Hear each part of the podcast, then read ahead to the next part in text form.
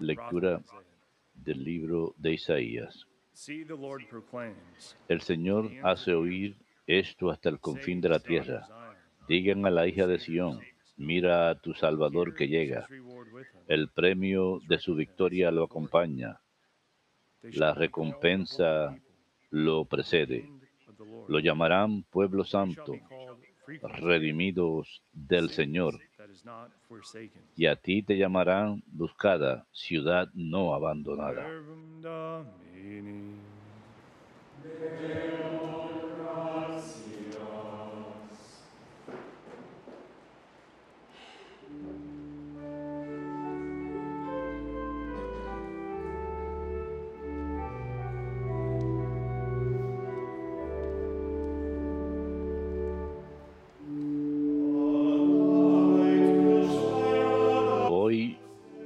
Una luz sobre nosotros porque nos ha nacido el Señor. Hoy brillará una luz sobre nosotros porque nos ha nacido el Señor.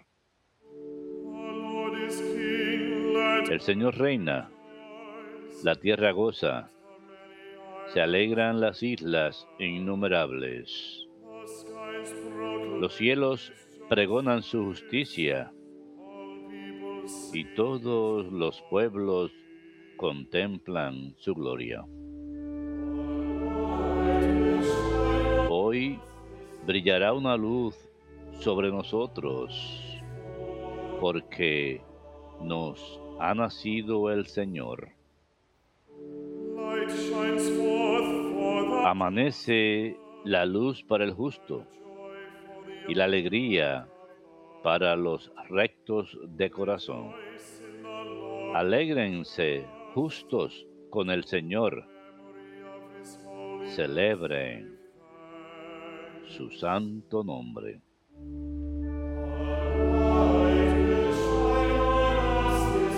Hoy brillará una luz sobre nosotros porque nos ha nacido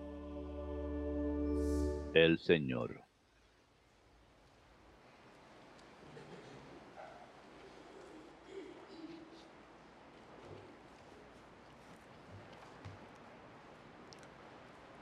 Reading from the letter of Saint Lectura de la carta del apóstol San Pablo a Tito. Beloved, Querido, cuando ha aparecido la bondad de Dios, nuestro Salvador, y su amor al hombre, no por las obras de justicia que hayamos hecho nosotros, sino según su propia misericordia, nos ha salvado, con el baño del segundo nacimiento y con la renovación por el Espíritu Santo. Dios lo derramó copiosamente sobre nosotros por medio de Jesucristo nuestro Salvador.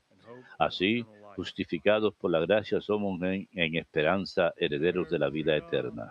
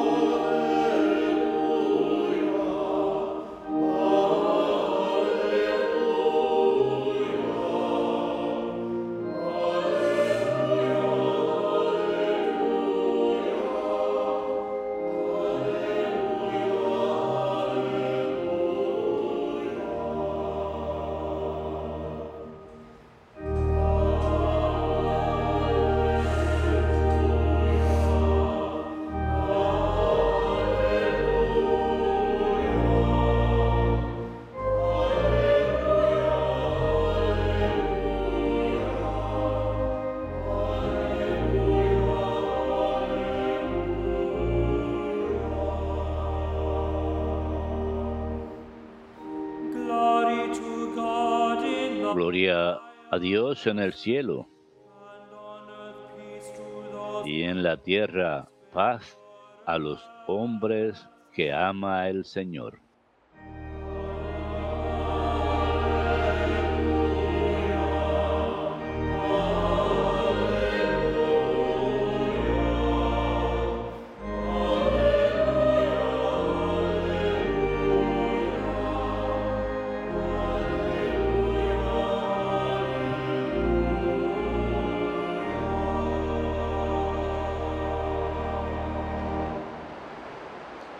Dominus vobiscum.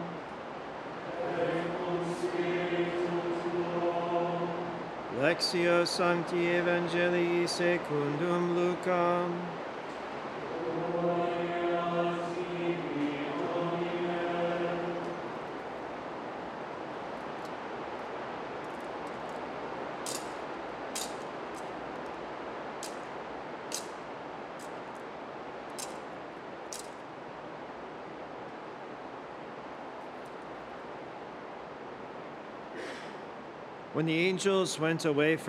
Cuando los ángeles los dejaron, los pastores se decían unos a otros, vamos derechos a Belén a ver eso que ha pasado y que nos ha comunicado el Señor.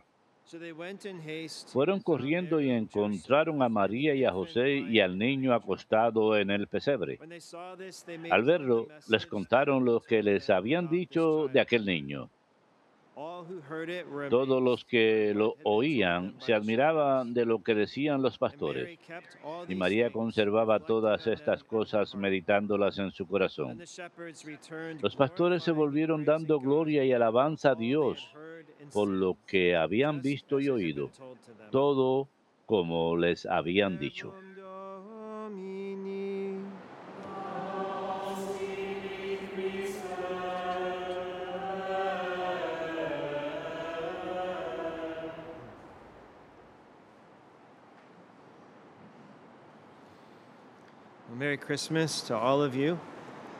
Feliz Navidad a todos ustedes. Al celebrar la solemnidad del nacimiento de Cristo, la lectura del Evangelio que nos ofrece la Iglesia esta mañana es continuación del Evangelio que escuchamos anoche en la Misa de Gallo. Mass. That's from Luke chapter 2. Es de San Lucas capítulo 2 attention and focus y presta atención especial a los pastores que fueron a adorar al niño Jesús. Y podemos aprender varias cosas del ejemplo de los pastores al entrar a la celebración de. Navidad. Primero, los pastores eran vigilantes, estaban despiertos y alertas. Por esto recibieron ese mensaje que les dio el ángel. Que Dios les dio a través del ángel. Los pastores son ejemplo para nosotros de estar despiertos y alertas para la venida del Señor. También estamos llamados a ser vigilantes. Segundo, los pastores son ejemplo de cómo responder a la- los llamados del Señor. Cuando los pastores escucharon el mensaje que el ángel les dio acerca de. Cristo, que había nacido, San Lucas nos dice que se apresuraron, encontraron a. María y a José y al niño recostado en el pesebre. Recuerden que San Lucas describió esto, esto nueve meses antes, cuando María se enteró que su prima Isabel estaba encinta. María se apresuró a ayudar a su prima Isabel. Igualmente los pastores no se demoraron en responder a estas buenas nuevas con alegría. Se apresuraron y encontraron al niño recostado en el pesebre. En lugar de esperar para un momento más conveniente, actuaron inmediatamente. Dijeron, vayamos a Belén para ver esto us." que el Señor nos ha anunciado. También es importante que se animaron unos a otros a ir. hear, Let us go then. Right? We need to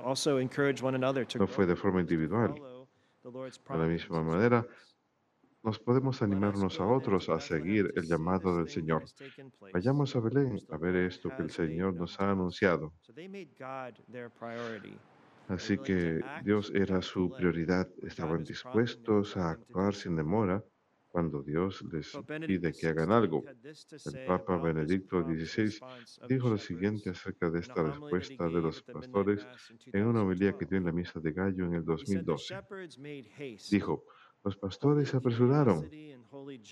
Curiosidad y alegría santas. En nuestro caso, probablemente no es a menudo que hacemos tiempo para las cosas de Dios.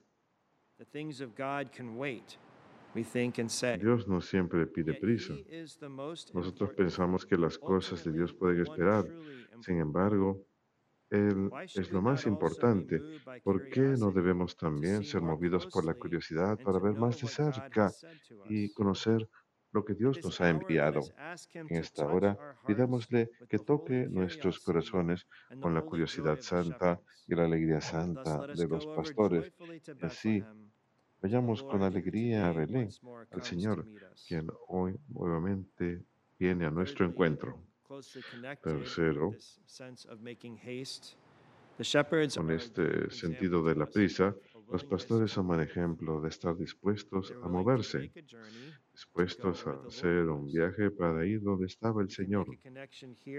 Podemos hacer una conexión aquí con nuestra disposición para tener conversión continua en nuestras vidas. Estás dispuestos a acercarnos cada vez más al Señor todos los días, a sacar de raíz el pecado y los obstáculos para la gracia de Dios. Y como San John Henry Newman dijo, amar es cambiar y ser perfecto es cambiar a menudo. No atascarnos. Estás dispuestos a cambiar decirle al Señor, ¿qué quieres que haga? ¿Qué cambios tengo que hacer para acercarme a ti?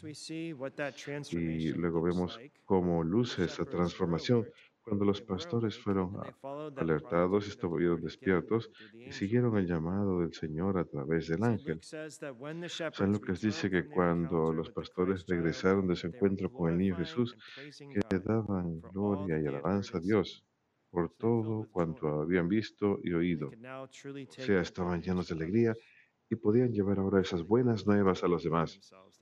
Podían guardárselas. Acababan de encontrar a Dios, su Salvador. Esta no es la alegría que promete el mundo. De la tecnología reciente, la alegría genuina proviene al encontrar a Dios al poseerlo. Los pastores se dieron cuenta de la enorme bendición que acababan de encontrar al ver al niño Jesús en el pesebre. Se trataba de su Salvador. En medio de ellos, esta alegría que tuvieron también se nos ofrece a nosotros hemos dado cuenta del gran obsequio que nos da Dios de sí mismo, la alegría que tenemos en la vida por la conciencia de la cercanía de Dios con nosotros, al final nos fortalece para las cruces que encontraremos en el camino.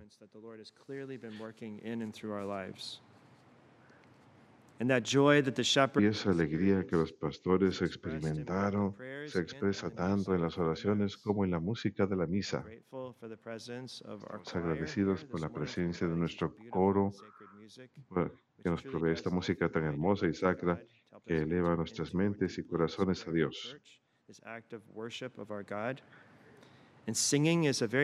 Y el cantar es una forma poderosa de expresar la alegría en nosotros que proviene de Dios. En su libro El espíritu de la liturgia, el entonces cardenal Ratzinger escribió que cuando el hombre entra en contacto con Dios, la mera habla no es suficiente. Áreas de su existencia son despertadas se convierten en canto. De hecho, el ser del hombre es insuficiente para lo que tiene que expresar, así que invita a toda la creación a que se convierta en un canto junto con él. Qué ocasión tan grande para utilizar la música sacra, himnos, e al comenzar esta celebración del nacimiento de Cristo. En este contexto, la Iglesia también vuelve hoy a la utilización del gloria que había mm, dejado de usar durante los domingos de aliento. Pero con la gloria nos regocijamos junto con los ángeles, ángeles, dando alabanza a Dios por haber enviado a su Hijo para salvarnos. El gloria nos recuerda que la mayor alabanza y gracias que podemos ofrecer a Dios es por todas las gracias que nos ha concedido, en especial por darnos a su Hijo. La gloria también enfatiza que la paz será dada a los que dan gloria a Dios y tienen buena voluntad. Es fruto de alabar a Dios, de darle gloria, desear lo bueno y justo, deseando el bien del prójimo. La Navidad también es un tiempo para recordar la conexión entre el nacimiento de Cristo y la Sagrada Eucaristía. Es a causa de la encarnación que podemos tener el don de la Eucaristía, cuando Dios hizo carne para alimentarnos con su carne. Es el mismo Señor Jesús que nació en Belén, quien estuvo en un pesebre, un lugar para alimentar animales, quien también desciende del cielo sobre el altar en cada misa y está presente con nosotros en la Eucaristía. Así pues, el día de hoy, Belén, que significa casa de pan, está donde sea que se celebre una misa. Esta es Belén. Donde haya un tabernáculo y un Santísimo Sacramento es Belén. Dios nos ama tanto que no solo desea estar con nosotros, cerca de nosotros, sino que desea estar dentro de nosotros. Por eso recibimos ese gran obsequio en la Eucaristía, cuando consumimos a Dios. Él desea nuestra unión con Él y nos da alimento espiritual en el sacramento. Desea que tengamos vida y vida en abundancia que alimenta nuestras vidas espirituales en especial en el sacramento de la Sagrada Eucaristía.